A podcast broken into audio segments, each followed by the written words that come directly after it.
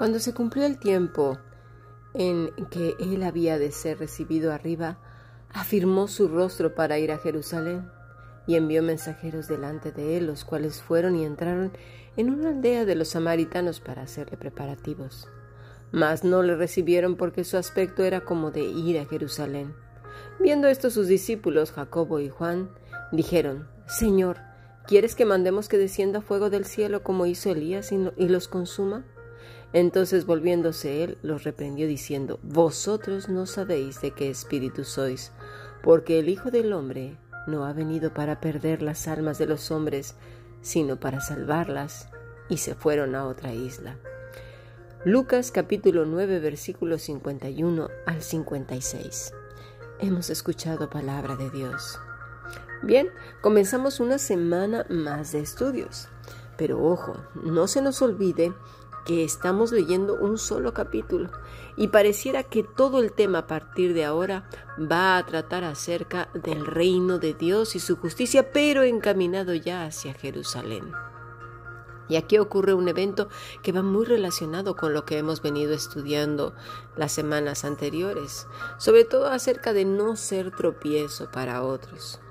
Nos estamos encontrando con una situación que es curiosa porque Jesús podría haber tomado otro camino. Mira, regularmente los judíos cuando salían de, Capernaum, de Galilea, tomaban un camino alternativo para evitar pasar por, por Samaria.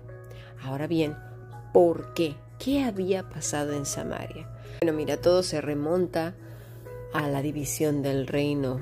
Cuando Roboam, por su necedad, por su falta de sabiduría, hijo de Salomón, pues provoca que se dividan las, las tribus en las del norte y las del sur.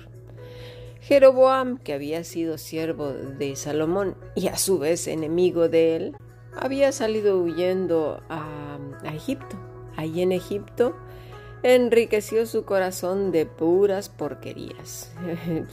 Vamos a llamarle enriquecer, pero realmente lo empobreció. De haber conocido al Todopoderoso, pues conoció los dioses paganos de Egipto y se contaminó de ellos. Cuando sabe que ahora el reino estaba dividido, aprovecha la situación. Se había profetizado que él se quedaría con las diez tribus del sur. Bueno, fue el primer monarca norteño, reino de Israel, tras la muerte de Salomón, como ya lo hemos dicho, que condujo a la división del reino de Israel y sus tribus. Así pues entonces gobernó los territorios de diez de las tribus de Israel. Si no has leído la historia de este malvado hombre, es narrada en el primer libro de Rey. Desde ahí él edifica lugares altos. Eh, eh, no quería que se mezclaran las tribus, no quería que tuvieran una relación unas con otras, porque sabía que si había esa relación al final se iban a unir y él no iba a poder gobernar. Eh, y, el punto de inflexión iba a ser la adoración en el templo. Y eso sería un verdadero problema para él, un, quebradero de cabeza. ¿Cuál fue su idea? Ah, mira, pues no te preocupes, te voy a poner un lugar cerca donde tú vas a poder adorar al Señor, donde tú vas a poder celebrar todas las fiestas, no te preocupes. Es más, le vamos a poner unos cuantos adornitos más a la ceremonia, unas adiciones ahí a la fiesta para que se vea bonita, ¿no? Así, mira, le vamos a hacer así y asado y unos cuantos ritos más. Pues total, no, pasa nada, a Dios no le importa, lo que le interesa es otras cosas. Y es así como vamos mezclando cositas, ¿no? Añadiéndole más salsita a los tacos, de tal manera que queda una porquería ahí espantosa. ¿Qué pasó? Pues mezcló las religiones paganas de de Egipto, que ya también tenían lo suyo, ¿verdad? Se habían mezclado con todas las religiones de todos los reinos que había en ese entonces, expertos en mezclar cosas. Ni siquiera eran fieles a su propia idolatría. En fin, este era el panorama en que se encontraban esas diez tribus del norte. Pero ojo, no solo se remonta a Jeroboam, no, no, no también hubo otro problemita añadido a ese. El rey de Asiria deportó a los líderes de Israel, entre ellos a los maestros religiosos, y los reemplazó con extranjeros. Este era un método muy bueno de conquista, porque así arrancaba, desarraigaba a las personas de sus raíces más profundas, que son su cultura, su conexión con Dios en este caso. Dios era todo para Israel. Y este rey sabía que eso era muy peligroso. Así que si ya estaba corrompida Samaria, pues todavía se puso peor. Esto lo puedes leer en el segundo libro de Reyes, capítulo 17, del 6 al 24 y 26. A partir de ese momento los habitantes del reino del norte no recibieron más instrucción profética, ni reconocieron la revelación de Dios al reino del sur. Los samaritanos entonces eran un segmento marginal del mundo judío. Ahora nos damos cuenta el por qué Jesús y Lucas precisamente en su Evangelio se preocupan por esta parte de, Israel, porque había, estaba muy dañada, había sido azotada. Así pues nos encontramos entonces con el versículo 52 dice, y envió mensajeros delante de él, los cuales fueron y entraron en una aldea de los samaritanos para hacerle preparativos. Mira, no quiere decir que Jesús no supiera que ahí lo iban a rechazar. ¿Por qué a Jesús se le ocurre una cosa sabiendo precisamente los problemas que había? Porque aparte dice, fíjate, fíjate lo que dice, mas no le recibieron porque su aspecto era como de ir a Jerusalén. ¿Qué quiere decir esto? Porque la intención el objetivo era ir a Jerusalén. Y esto no les sentó nada bien a los samaritanos. ¿Por qué? Porque como ya lo hemos visto en el, en el aula del grupo internacional, eh, eh, los samaritanos no reconocían la mayoría a Jerusalén como centro de adoración. Entonces les cayó como una bomba literal. Mira, a lo mejor dices, ay, pero eso era en aquel entonces, qué barbaridad. Estos samaritanos, de verdad, qué malos que son, si era tan evidente que no se acordaron de la historia de Jeroboam. Es que, es que de verdad, qué inconscientes, ¿eh? Bueno, somos muy fáciles para criticar lo del pasado, lo que no tiene que ver con nosotros, lo que queda ya lejos en la distancia, en otro país, en otra casa, e, en otro grupo, etc. Pero cuando ya nos toca la carnita, entonces decimos, ah, no, pero eso es diferente. Mira, resulta que el cristianismo actual, este cristianismo que conoces en el occidente, que comprende el continente europeo y el continente americano, pues da la casualidad que es hijo natural del catolicismo. Y todo lo que hace la liturgia, es decir, la manera de culto, es copiado del catolicismo, sí, así como lo oyes. Resulta que los protestantes, o sea, la iglesia protestante de Lutero, de Calvino y de todos los de esa época, salieron del catolicismo, no estaban de acuerdo con las indulgencias plenarias y por eso específicamente Lutero protesta en contra de ellas y todo ese abuso asqueroso y blasfemo y horroroso que estaban haciendo, haciendo el papado. Pero mira, no hagamos tanto eh, aspaviento con el papado. Hoy en día a lo mejor no se venden indulgencias plenarias, pero se encuentran cantidad de gentes vendiendo el cielo, vendiendo estrellas, diciendo que tienes que dar para que se te multiplique, no seas de puño cerrado, eh, sé un dador alegre, anda. ¿Qué es eso sino lo mismo? ¿Sabías que un tal Tetzel de aquel entonces, eh, del siglo XV, del siglo XIV, se le ocurrió una idea maravillosa? Imagínate, decía que ahí en su baúl tenía que sonar la moneda de oro al caer en el baúl para que se oyera directamente en el cielo y tal y tal persona fueran librados del purgatorio. Qué mejor invento fue ese que el purgatorio, ¿no? Así que con las monedas, con el oro que cayera, pues entonces ya iban a ser liberados. Mira tú qué cosas. Y dirás, ay, solo un tonto se creería tremendo cuento chino. Pues déjame decirte que hay muchos que hoy se, comen cuentos tan chinos como esos y peores. Pues sí, sí, sí, sí, te voy a contar que, que creen que hay pañuelos con bendiciones, que hay aceites con bendiciones, que hay ungüentos con, con pues, esos sanadores, que con la palabra de un fulano que igual que dice majaderías por un lado y maldice y miente y roba deliberadamente, con esa boca, con esa que según va a orar a Dios, pues va a sanar a fulano y a perengano. Se ha vuelto mercadería el Evangelio. Es una vergüenza y la gente sigue creyendo. Así que, por un lado, se asustan del papado y se llevan las manos a la cabeza y ahora este cristianismo asqueroso de los últimos tiempos apesta a muerto podrido de mucho tiempo así explotándole las tripas y saliendo un hedor espantoso. Por el otro lado, creen que el Evangelio es estar cante y cante y cante y bueno y venga y haciendo un espectáculo cantando y cantando, cuando el Señor nunca en toda la escritura dice que glorificar y honrar a Dios es cantar. Vaya tontería como una casa de grande. Eso no es así. Mira que te mando que te esfuerces y seas valiente. No te apartarás de este libro de la ley y andarás y meditarás en él, andando en el camino, a levantarte, a acostarte. ¿Dónde quedó eso, por favor? Ah, no. Es que todo es cuestión de sentir.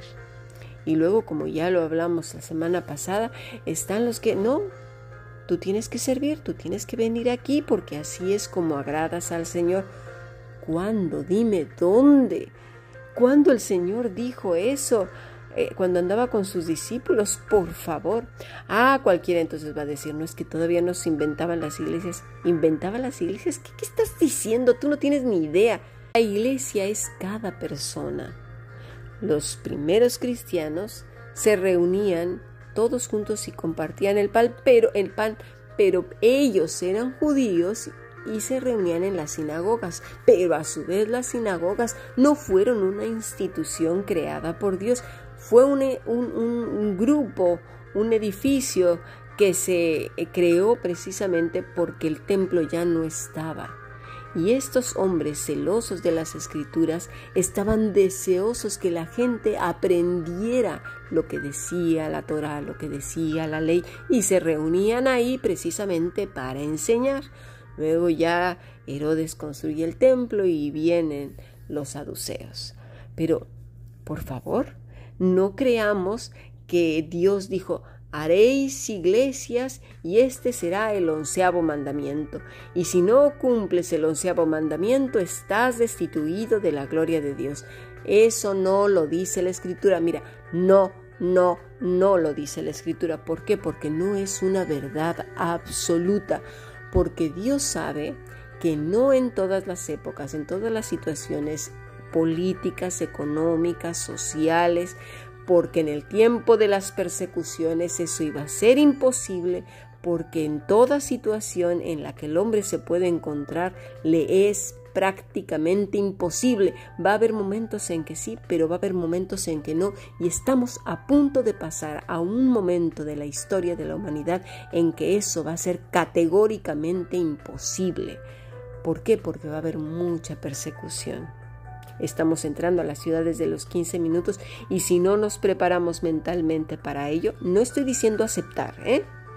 No estoy diciendo aceptar que seamos cortados y que privados de nuestras libertades fundamentales y que nos quedemos ahí mirando nada más este, cómo suceden las cosas. Pero sí estoy diciendo que está escrito que así va a ser. Por lo tanto, todo hijo, toda hija de Dios, tenemos que buscar la manera de aprender las escrituras, guardarlas en nuestro corazón, vivirlas cada día. Este martes no te pierdas la clase Barro en sus manos. Señor, contigo quiero hablar. Y es que ahora resulta que hasta orar en, en, las calles, en tu pensamiento, si estás en algún edificio en donde la ideología de este mundo sea abanderada, y te sorprenden orando, aún en tu pensamiento, puedes ir a la cárcel. Estamos en situaciones muy peligrosas. Bueno, pues resulta que al Señor se le ocurre mandar a sus discípulos precisamente a Samaria. A propósito, sí, continuamente el Señor permite que pasemos por situaciones en donde tú y yo tenemos muchos prejuicios. Ay, no porque estés así. Ay, no porque estés asado. Ay, no porque este fulano. Ay, no porque sutano se deje el pelo largo. Ay, se puso un tatuaje. Sí, pero oye, que se lo puso cuando tenía 14 años y ahora tiene 50. Ay, ¿qué me importa? Yo con ese no me junto porque tiene el diablo. Puras tonterías como una casa de grande. Pero bueno, así, así somos nosotros. Y el Señor permite que pasemos por esas situaciones. Mira, siempre tendremos el Señor cuchillo de palo, la señora Lima. No por ellos, para limarte a ti. Ay, pero yo estaba tan a gusto hasta que apareció esta persona. Pero qué cosas, ¿no? Cuando aparece esa persona, saca de ti aquello que creías que ya lo había superado, pero mira cómo sale la pus ahí, exprimiendo el grano y sale todo el chorro de porquería. Ay, ¿no? Y en lugar de decir, ay Señor, y yo que creí que eso ya lo había superado, yo creí que esa porquería ya había salido, pero madre mía, cómo apesta rayos y centellas mi corazón. Gracias Señor, porque gracias a esta situación, a esta persona, yo, yo he podido ver la condición de mi corazón. Has revelado que verdaderamente yo no he superado este pecado y que lo tengo ahí, pero sí bien enquistado. Te pido que bendigas a esta persona, cuchillito de palo, a este señor Lima, porque gracias a eso yo me di cuenta de mi condición. Te pido por él, por ella, para que supere también sus propios pecados. Pero no, ¿qué hacemos? Ay Señor, manda un rayo, fuego, pártelo. Ay, de verdad, yo tan bueno, tan buena que soy, estaba aquí en mi paz y llegó esta cosa del Averno a hacerme sentir tan mal. Sí, claro, tan bonito que eres que mira nada más lo que le estás deseando. Por eso Jesús les dice así. Viendo sus discípulos, Jacobo y Juan dijeron, Señor, ¿quieres que mandemos que descienda fuego del cielo como hizo Elías y los consuma? Pero Jesús les reprende y dice, entonces volviéndose él los reprendió, diciendo, Vosotros no sabéis de qué espíritu sois. ¿Qué les estaba diciendo? Mira, tú muchacho, muchacho, tú no eres Elías, no sabes con qué corazón Elías pidió ese fuego que descendiera no sobre las personas, muchacho, sino sobre el altar. Y tú estás pidiendo que caiga fuego sobre las personas. ¿Nos damos cuenta? Ah, pero somos rapiditos para sentirnos, bueno, los más santos del mundo.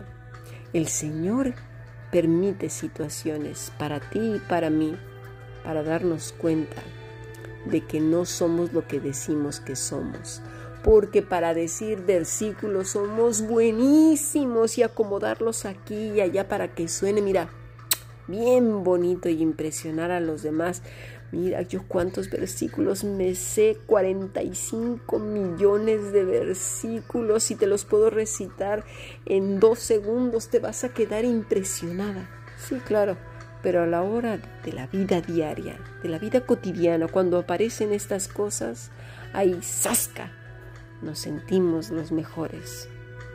Y el Señor muestra tu pecado y mi pecado no sabéis de qué espíritu sois. Ay, ay, eso duele, Señor. Pues yo creí que era el mismo que el tuyo.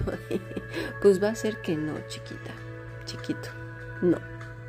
La palabra que aparece aquí es epitimao, que quiere decir reprender.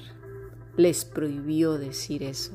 Les llamó la atención, los denunció expresó intensa desaprobación. Eso es lo que dice el Señor. Les advierte con la implicación de una amenaza. Imagínate nada más la reprensión que les dio. Lo que pasa es que a nosotros nos suena nada más como, como una palabra ligera del Señor. Ahora bien, vamos a ver una cosa. ¿Tenían razones para sentirse ofendidos? Sí, pero ojo, ¿eh? esto también lo hemos visto en el grupo internacional. Eh, y, no estaban persiguiéndolos por causa de Cristo. No, porque a veces decimos, ay, es por causa del Evangelio. No, en este caso era una, una cuestión propia de la nación. Era un problema que ya tenían entre ellos desde hacía mucho tiempo. Estamos hablando desde tiempos de, de la división de, de, de, todo el pueblo de Israel, con lo cual no, no confundamos una cosa con la otra. Estaban, estaban siendo agredidos, pero precisamente por cuestiones de hace tantísimos años. No era por causa del Evangelio. Ese es un punto muy importante y que también lo vimos. No confundamos la magnolia con la magnesia y decir a todo el tiempo que nos están persiguiendo por causa de Cristo. Tampoco confundamos eso que cuando nosotros actuamos mal y recibimos consecuencias, digamos que también es por causa de Cristo. No, no, no. Porque entonces pues estamos mintiendo. Cuando somos vituperados y perseguidos por causa de Cristo es cuando nuestra vida es íntegra y somos inocentes y nos han hecho daño sin nosotros siquiera haber abierto la boca ni haber hecho nada, sino simplemente por predicar el Evangelio, por compartir la palabra de Dios y la verdad. Y hoy, créemelo, compartir, enseñar la palabra de Dios tal cual, crea muchos problemas para los que la hablamos, porque les cae como bomba, porque se les cae el chiringuito, el negocio. Entonces, pues ahí vienen las agresiones. Eso sí es por causa del Evangelio por causa del Evangelio es cuando eres íntegro en todos tus caminos, es decir, eres una persona genuina, honesta, verdadera, eres en los rasgos de Mateo 5 y Gálatas 5 del fruto del Espíritu. Pero en este caso era una cuestión meramente de, de, de antaño. Tengamos pues cuidado con estos enemigos, o gente que consideramos nuestros enemigos, de ser tratados con severidad. ¿Por qué? Porque no sabemos si mañana podrían cambiar, si mañana podrían arrepentirse. A veces solemos decirles impíos, eh, sepulcros blanqueados, decir cosas muy duras en contra de ellos. Tú no sabes si hablaron de ti antes, antes de que conocieras de Cristo de esa misma manera, o a lo mejor te has portado como tal y hasta la gente ni siquiera quiere juntarse contigo porque eres una persona sumamente problemática y has dejado el nombre del Señor, pero por los suelos. Ay, no, pero es que yo no sé por qué la gente es tan mala, yo soy tan bueno, sí, claro. Aquí en este momento el Señor está diciendo que no sabían ni siquiera lo que estaban diciendo, pero no solamente eso. Más adelante, ellos mismos, los que un día pidieron fuego del cielo, se encargarían de evangelizar todas esas zonas. Nosotros no sabemos cuándo la página va a cambiar y las cosas darán un giro. Con lo cual, como muchas veces ya lo, he dicho, enfádate, pero no tanto. Llora, pero no demasiado. Entristécete, pero no a profundidad. Date tiempo y permiso de sentir todas tus emociones, pero controladas por el Espíritu Santo porque somos humanos y venimos con todo el pack, Dios te las dio. Pero no nos dejemos llevar por ellas, porque más adelante las cosas pueden cambiar y eso se llama esperar en Dios, esperar en el Señor. Así que no tomes las cosas tan apasionadamente, de tal manera que después te tengas que arrepentir y a lo mejor ya no hay solución, ya no hay remedio. Hay veces que las gentes nos pueden perdonar, pero las cosas ya no serán igual y tendremos que aceptarlo. Así que no nos aceleremos tanto, vayamos metiéndole freno, freno, freno, freno, freno. Ay, es que no puedo. No, es que no quieres. Todos podemos para recuerda lo que el Señor le dijo a Caín. Se lo advirtió antes de que matara a su hermano. Pero Caín no quiso obedecer al Señor, se dejó llevar por sus celos, por su envidia. y mató a su hermano. Pero advertido fue. Y esta advertencia la tenemos tú y yo todos los días. Y fallamos, sí, fallamos muchas veces. Pero en el camino del discípulo, en el camino de la santidad, un pasito de integridad, otro paso de santidad, en esos pasos cada día debe de haber menos y menos estas marcas de nuestro pasado, estas marcas del hombre muerto que éramos antes que Cristo nos redimiera. Hay mucho que aprender en este pasaje, porque cuando Cristo dice que fijó sus ojos hacia Jerusalén, marcó un cambio muy importante. Galilea ya no era su base de operaciones, aunque el capítulo 17 del 11 al 37 describe una visita de regreso a Galileas. Lucas incluye todo lo que se encuentra en este punto y esta breve estadía en Galilea como parte del viaje a Jerusalén. Sabemos por una comparación de los evangelios que durante este periodo del ministerio de Cristo hizo breves visitas a Jerusalén para celebrar fiestas. Sin embargo, aquellas breves visitas fueron solo interludios en este periodo de ministerio que culminaría en un viaje final a Jerusalén con el fin de que todo lo que él tenía en su corazón para redimir a una humanidad caída y que a todos aquellos que vieran a Cristo como Señor y Salvador y la única expiación por nuestros pecados para reconciliarnos con el Padre y volver a ese estado inicial cuando creó a Adán y Eva, serían salvos. Así pues, Lucas subrayó este punto de inflexión en el ministerio de Cristo de manera más marcada que cualquiera de los otros evangelios al mostrar la determinación de Cristo de completar su misión de ir a la cruz del Calvario. Así pues como lo vimos en el grupo internacional, unos mirando a las cosas del mundo y Cristo mirando las cosas de la eternidad, las cosas del reino de los cielos. Nos queda pensar dónde está nuestra mirada, porque el Hijo del Hombre no ha venido para perder las almas de los hombres, sino para salvarlas.